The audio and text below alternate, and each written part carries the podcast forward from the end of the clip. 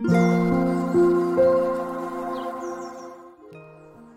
さんこんにちは、なおこです。インタビューライターがお送りするつづるラジオ。このチャンネルでは取材や執筆を通して学んだことフリーランスの暮らしやキャリアについてお話ししています。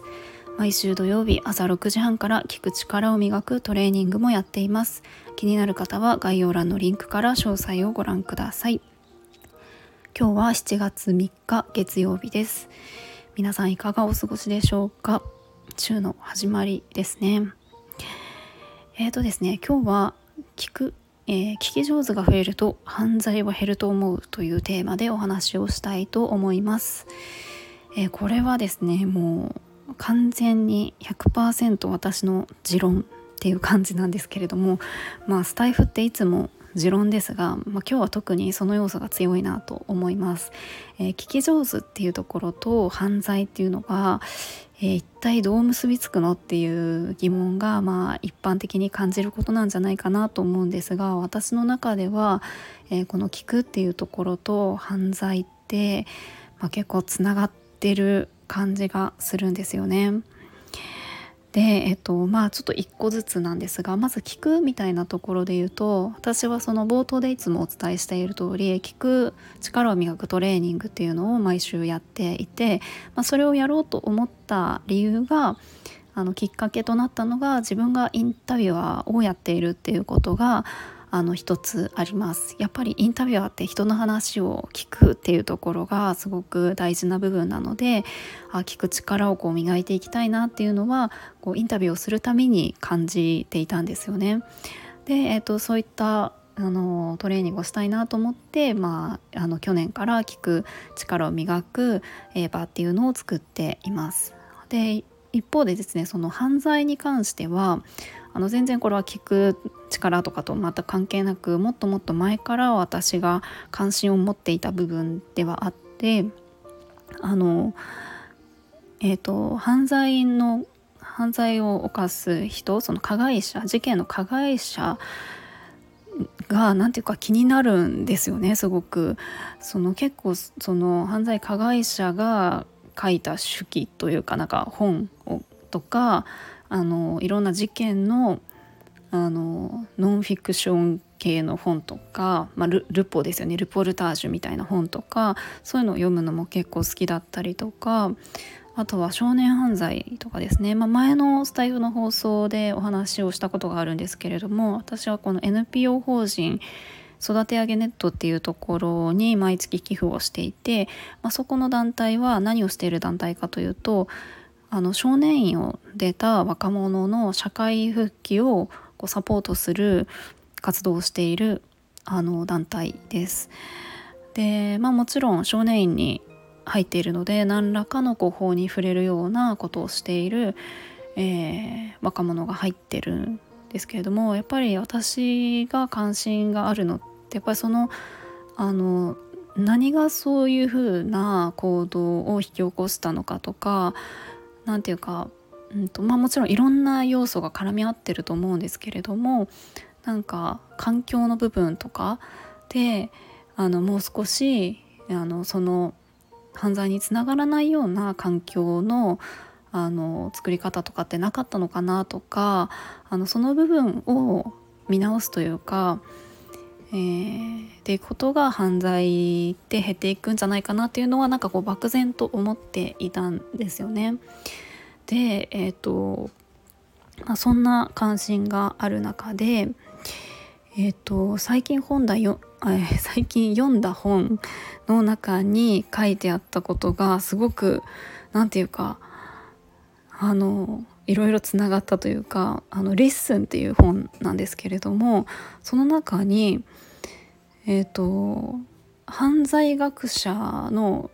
研究でこういうことが分かりましたみたいなことが書いてある部分があって、まあ、どういうことが書かれてるかっていうと、まあ、一般的に、まあ、これアメリカの本なんですけれども一般的に銃乱射事件の犯人はこう精神病を患っているわけではなくてこう憂鬱で孤独でこう復讐したいという思いがこう事件の動機っていうケースが多いようなんですね。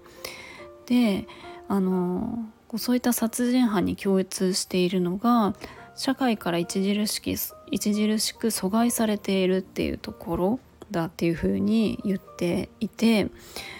まあ、あのこの本の中ではですけれどもこの犯人たちは誰も自分の話を聞いてくれない理解してくれないっていう感覚をみんな共通して持っていたとそのためあの今度は犯人の方がこう誰の話にも耳を傾けなくなってそしてこう何て言うかねじ曲がった言葉を自分に言い聞かせてそれだけに突き動かされてその犯罪を犯してしまったんじゃないかみたいななんかそんなことが書かれているんですよね。だから私はなんとなくこうあの聞くトレーニングっていうのをやっていてその相手の話に丁寧に耳を傾けるって、まあ、すごく難しいことではあるんですけれども何て言うかうんその価値っていうのをすごく感じるようになったんですよね。例えば私たちって日常生活の中で自分の話をもうなんかたっぷりとじっくりこう聞いてもらえた体験ってありますかね？多分ほとんどの人がないと思うんですよね。もちろん誰も聞いてくれないみたいな状況ってそんな極端な状況ってなかなかもちろんそれもないと思うんですけれどもやっぱり人と会話をする中でなんかいろんなキャッチボールがあるので人の話を聞いたりとかあの自分の話をしてもちろん質問されることもあればいろんな話題がこう変わっていくと思うんですよね。でもその中で割とあもっと話したいなと思っても話題が変わったりとか相手が自分の話をしたりとかもうそういうふうなことって割と起こり得るし、まあ、全然それって普通な状態だと思うんですけれどもやっぱりなんかこうあのたっぷり話せる場っていったこうコーチングを受けてる時とかカウンセリングを受けている時とかちょっとこう特殊な場だとしたらあるけれども日常の中ってなかなかあのそこまでちょっとこう自分の話ばっかりすることへの後ろめたさもあったりとかしてねないなと思うんですけどもでもなんか、うんと、もっとこう何て言うんですかね別に時間の長さだけじゃなくて丁寧に相手の話に耳を傾けるっていう人が増えるとやっぱりあのそういうふうな対応してくれた人話し手の方ってすごく満たされるんですよね。あのやっぱり表面的にこう話を聞いてる風でも実際聞いてないってやっぱり話し手って多分わかると思うんですよね。きっと誰もが体験したことあると思うんですけれども。そうするとやっぱり何て言うかちょっと寂しかったりとか、えー、孤独感ってなんか感じるのかなと思ってそうじゃなくってその丁寧に耳を傾けてくれるっていうだけでそれがたった10分間だけであってもあの満たされるんじゃないかなと思っていますしあとは聞く力っていうとなんか私は最初あの相手の話を聞く力だと思ってたんですけれども聞く力を磨くって自分自身の声を聞く力も磨くことにつながるなっていうふうに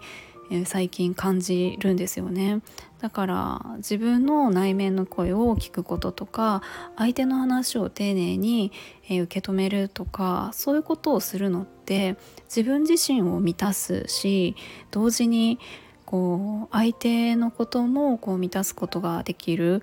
えー、そういうものなんじゃないかなと思うんですよね。でもちろんそのじゃあ聞き上手が増えたらちゃんと聞いてくれる人がいたらこう犯罪を犯すような行動が、えー、なくなるのかって言ったらもちろんそんなあの単純なあの因果関係はあのないと思うんですけれどもなんかその。うんと、社会的にこう良くない行動をするとかその奥底にその行動を引き起こすもっと奥底の部分ってやっぱり孤独だったりとかなんかそういうのがあるんじゃないかなと思っていてもちろん犯罪とかまでいかなくっても